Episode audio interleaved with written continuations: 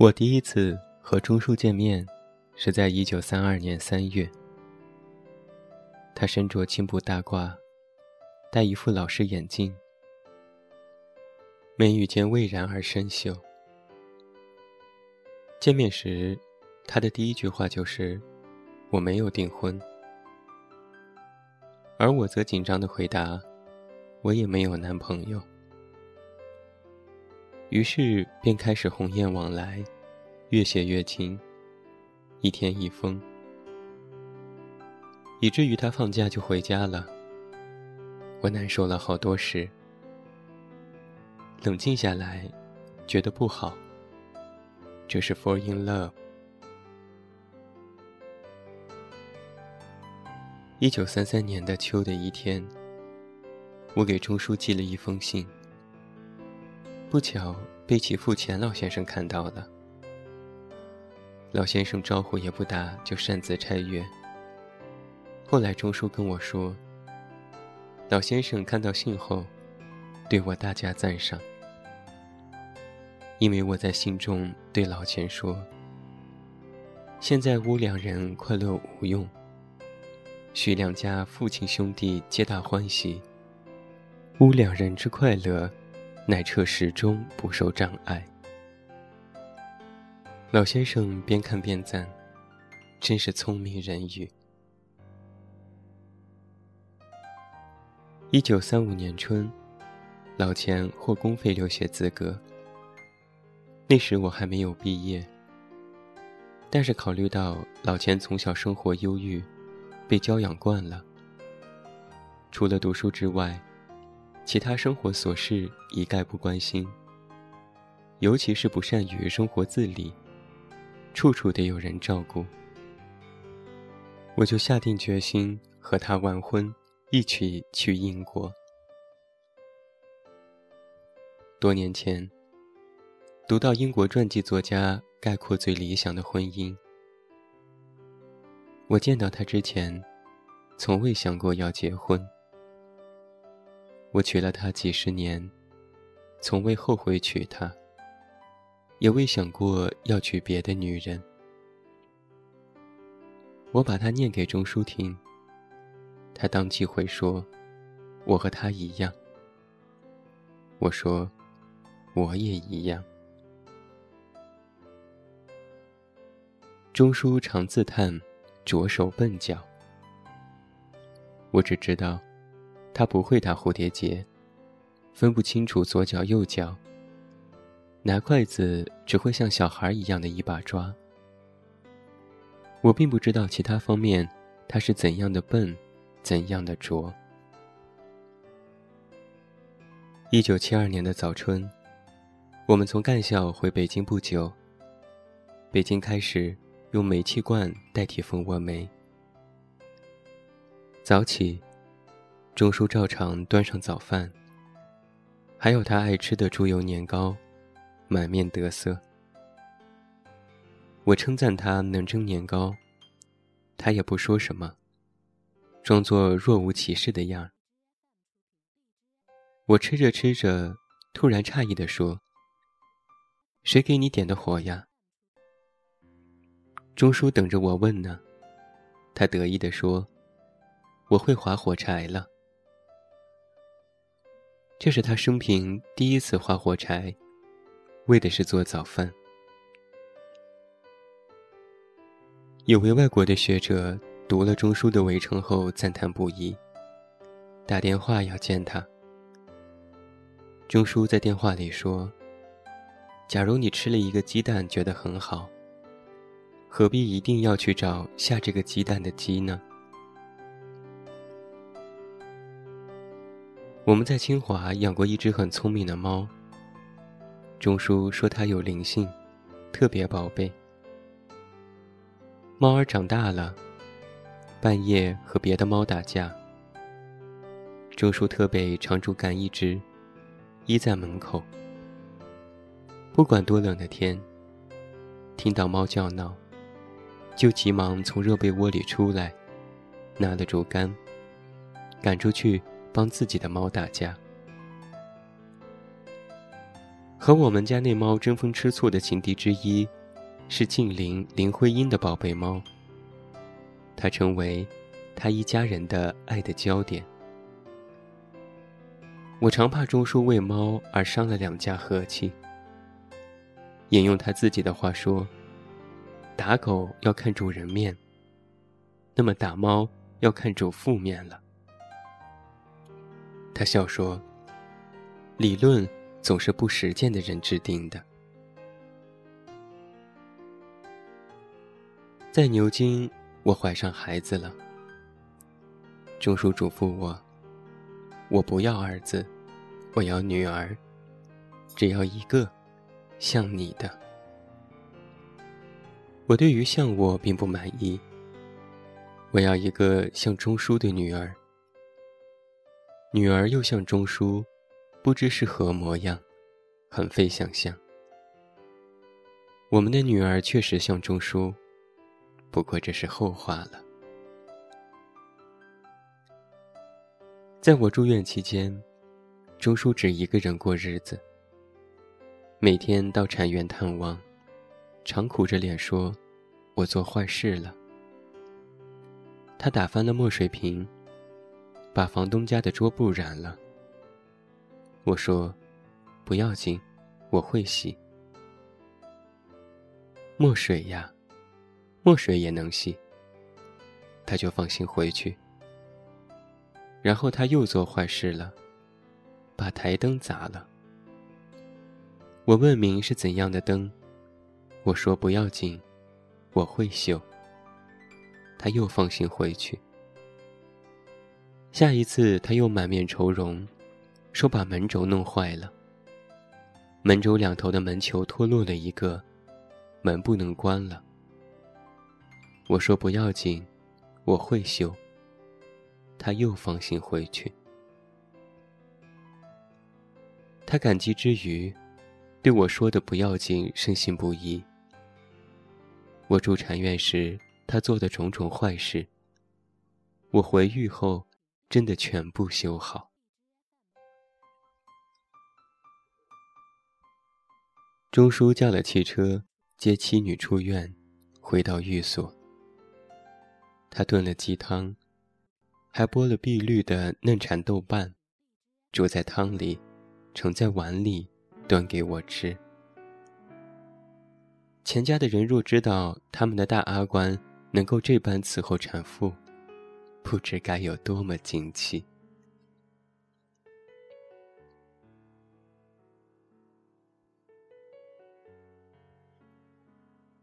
钟叔曾逗阿苑玩，说围城里有个丑孩子就是他。阿苑信以为真，却也并不计较。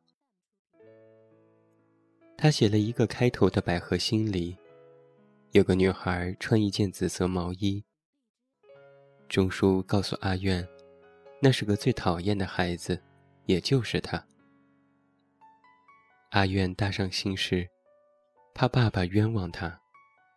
每天找他的稿子偷看，周叔就把稿子每天换个地方藏起来，一个藏，一个找，成了捉迷藏式的游戏。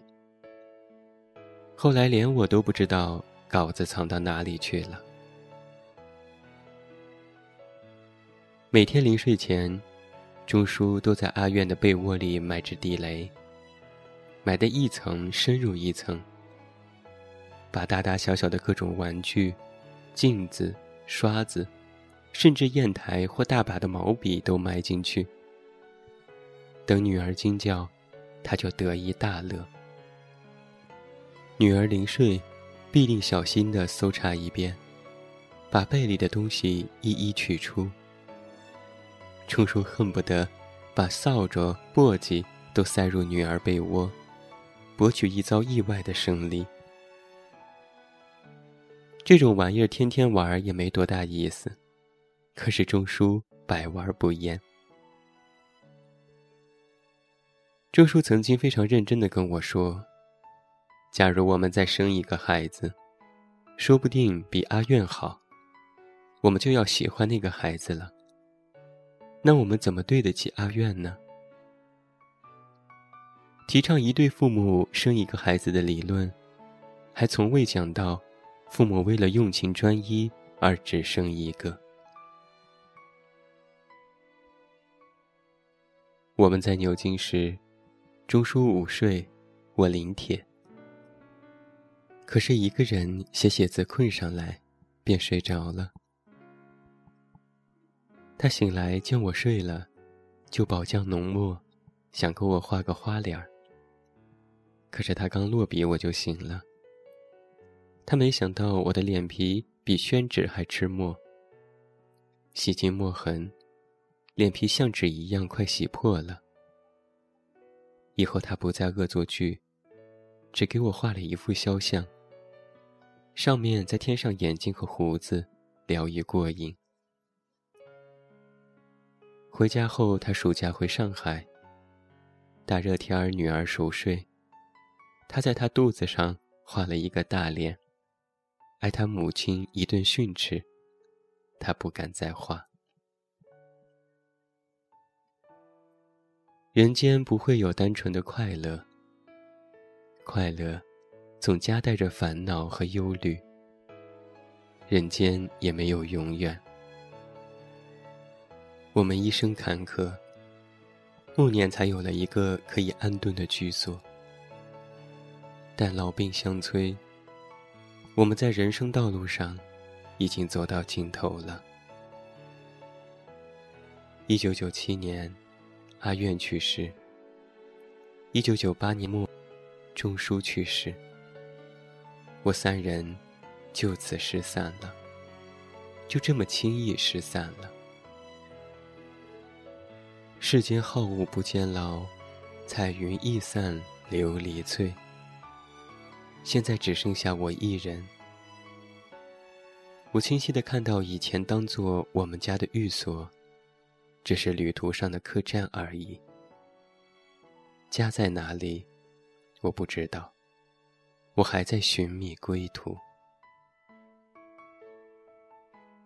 我是在父亲的引导下开始迷恋读书的，无论是中英文的都拿来啃。慢慢的，读书成了我最大的爱好。一次，父亲问我：“阿季，三天不让你看书，你怎么样？”我说：“不好过。”一星期不让你看呢，我说，一星期都白活了。我和谁都不争，和谁争我都不屑。我爱大自然，其次就是艺术。我双手烤着，生命之火取暖。火萎了，我也准备走了。这是我早年翻译英国诗人兰德的诗句。钟书病中，我只求比他多活一年。照顾人，男不如女。我尽力保养自己，征求夫在先，妻在后。错了次序就糟糕了。钟书走时。一眼未和好，我附在他耳边说：“你放心，有我呢。”媒体说我内心沉稳和强大。其实钟书逃走了，我也想逃走，但是逃到哪里去呢？我压根儿不能逃，得留在人世间，打扫现场。尽我应尽的责任。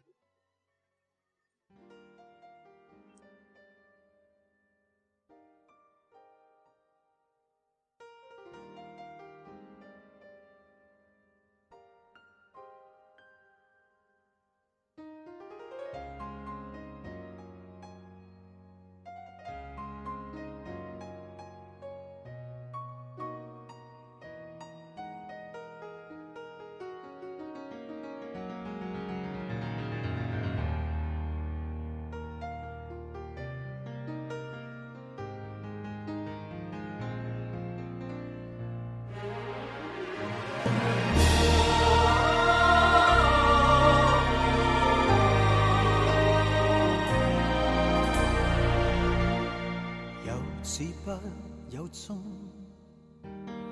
能受百样痛，从没有合约合同，但却跨时空。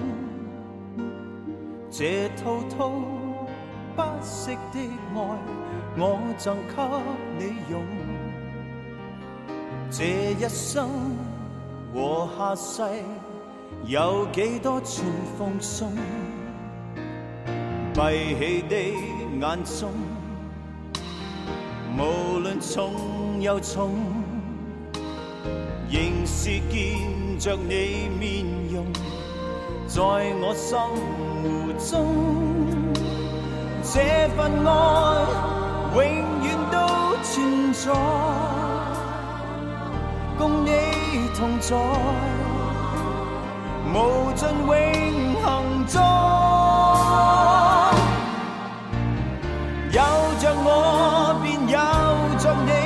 真爱是永不死。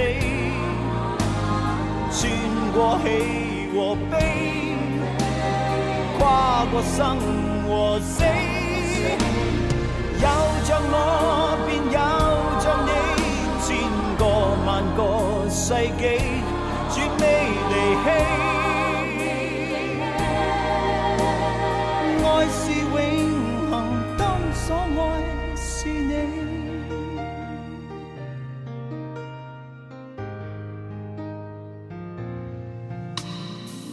手虽似空，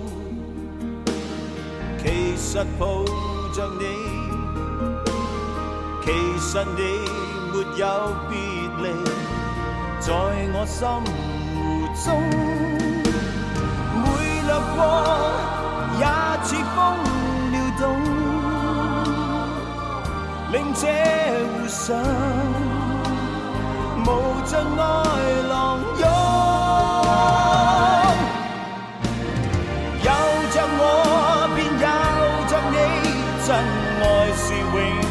死。穿过喜和悲，跨过生和死，